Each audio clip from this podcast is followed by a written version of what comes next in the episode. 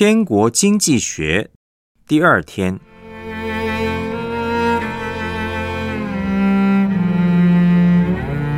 金钱与属灵征战。马太福音第六章十九到二十四节：不要为自己积攒财宝在地上，地上有虫子咬，能锈坏；也有贼挖窟窿来偷。只要积攒财宝在天上，天上没有虫子咬，不能锈坏，也没有贼挖窟窿来偷。因为你的财宝在哪里，你的心也在哪里。眼睛就是身上的灯，你的眼睛若嘹亮，全身就光明；你的眼睛若昏花，全身就黑暗。你里头的光若黑暗了，那黑暗是何等大呢？一个人不能侍奉两个主，不是恶这个，爱那个，就是重这个，轻那个。你们不能又侍奉上帝，又侍奉马门。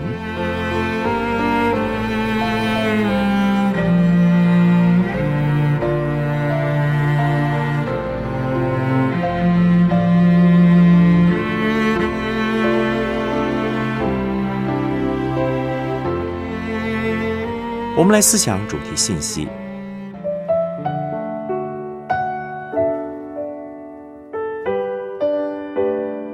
有一本很值得推荐的好书，叫做《犹太人致富金律》。作者呢是犹太教的一位教师。他说，人口那么少的犹太人之所以那么有钱，甚至拥有主导全球经济的大权。并不是因为他们天生比较聪明，当然他们的基因并没有比其他民族更优秀，也不是因为他们比较团结，他们同样也会彼此争吵，而是因为他们非常清楚一个真理：钱绝对不只是钱，钱就是人，钱就是你，钱就是我。处理钱的问题，其实并不是在处理钱的问题，而是在处理人的问题。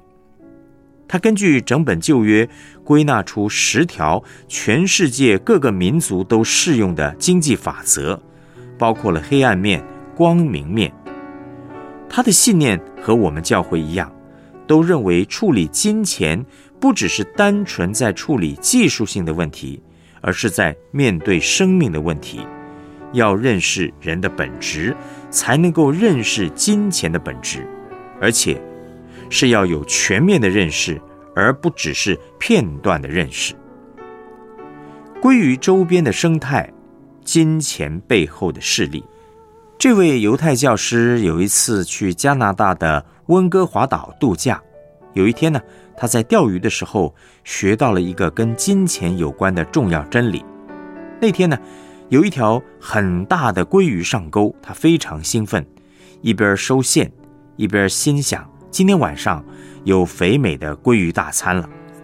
身边一位年长的导游看了他一眼，然后泼了他一盆冷水，说：“你已经失去了这条鱼了。”他露出了疑惑的表情。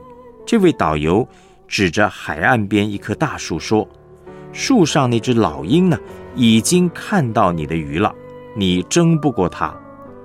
他抬头往远处看，真的有一只老鹰站在树枝上，不过它看起来是懒洋洋的，一点动静都没有。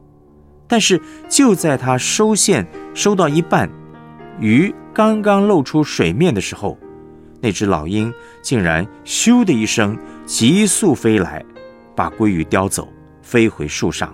悠悠哉哉地享用他的晚餐，这位教师的鲑鱼大餐泡汤了。这个活生生的教训告诉他，钓鱼这件事情的性质不只是钓鱼啊，还包括了要认识钓鱼地点周边的生态，要认识许多有关鲑鱼的知识。这就好比结婚这件事情。并不是找到一个女孩子或男孩子，两个人彼此喜欢就可以步入礼堂了。结婚这件事情呢，还包括了要学习认识对方，和对方相处，学习在感情、理智、意志等方面彼此契合，学习解决冲突，学习如何经营姻亲关系。结婚不只是结婚典礼，金钱也不只是钱币和钞票，金钱背后还有很多东西。每一次赚钱用钱的过程，都是一场属灵征战。很多人以为金钱是纯中性的，这是错误的观念。金钱从来都不是中性的，金钱一定跟人连结在一起，包括了人的情感。理智、意志，而人又总是和权柄连结在一起，因此，金钱背后其实存在着一股权势。耶稣从来都不把金钱看为中性物质，他认为金钱背后有一股黑暗势力，以致他曾经把金钱人格化，好让我们对这股黑暗势力警醒。他称。这股黑暗的势力叫马门，金钱常常是魔鬼利用的一种工具，要来辖制我们。面对金钱，就是在面对撒旦、世界、肉体。每一次赚钱，每一次用钱的过程，都是一场属灵征战。上帝的话是我们打赢属灵征战的最重要的兵器。我们必须真正认识金钱背后的很多真理，以免误信谎言，做出错误选择。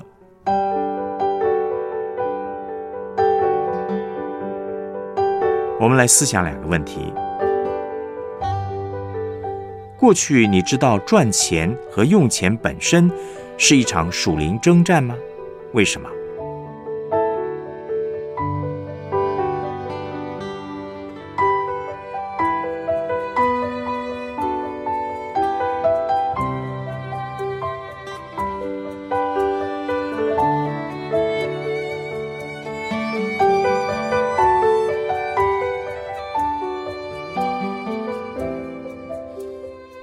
今天的信息谈到正确认识金钱的本质这件事情，你有什么学习呢？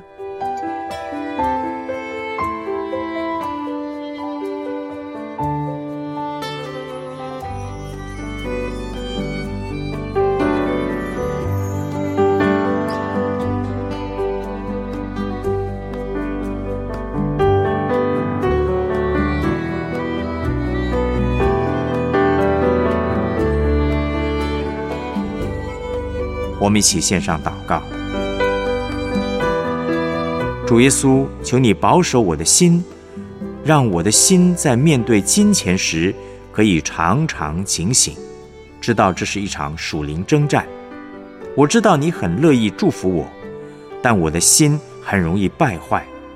愿主让我知道，面对钱就是面对人的问题，使我有智慧处理好这些和金钱有关的问题。以致我跟人、跟钱、跟主都有正确的关系。奉主耶稣基督的名祷告，阿门。